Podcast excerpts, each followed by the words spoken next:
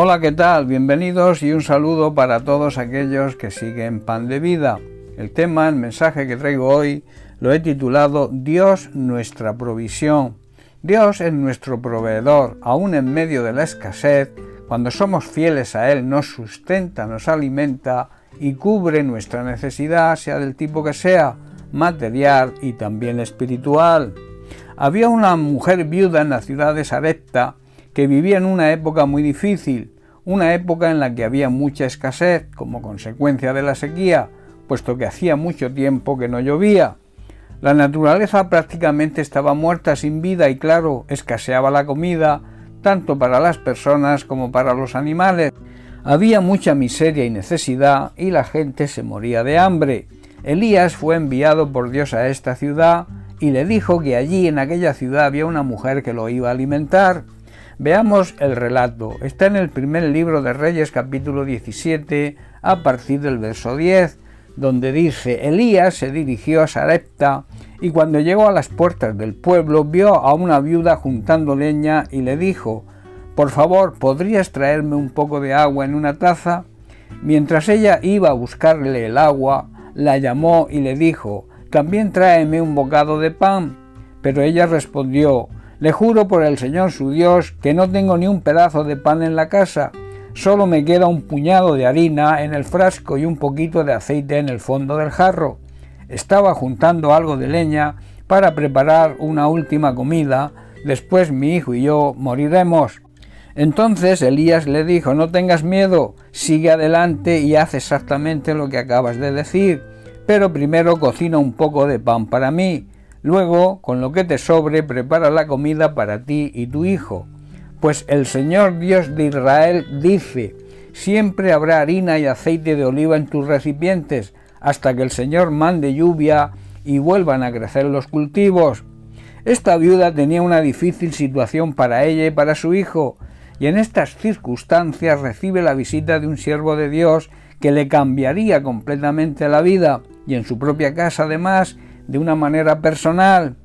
Hoy en día se comenta que es necesario quizás cambios políticos, cambios sociales, quizá un cambio económico para los problemas que hoy existen, para que se puedan acabar dichos problemas, pero lo que realmente cambiaría la situación de la humanidad es que todos, desde los reyes, los gobernantes, pasando por todos los políticos, por todos los economistas que buscan soluciones en su sabiduría humana, se volvieran a Dios que obedecieran y respetaran su palabra, que buscaran la sabiduría divina, y de esta manera toda la nación sería bendecida y próspera, e incluso se acabarían todos los conflictos que lamentablemente hoy existen. Hoy estamos experimentando la sequía tanto material como espiritual. Yo personalmente pienso que la sequía material es consecuencia de la sequía espiritual.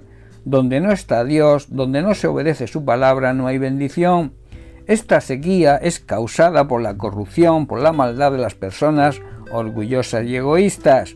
Y en concreto aquí en España, nuestra nación, está pagando el precio de la falta del temor de Dios, por la corrupción que existe, la falta de ética y moral, la escasez de honradez, de integridad y por la falta de justicia social e igualdad y por consiguiente falta la lluvia natural y también la lluvia espiritual, la lluvia de bendiciones que tendríamos si le diéramos a Dios la honra, el respeto y la obediencia que se merece, seríamos una nación bendecida y próspera, tanto material como espiritualmente.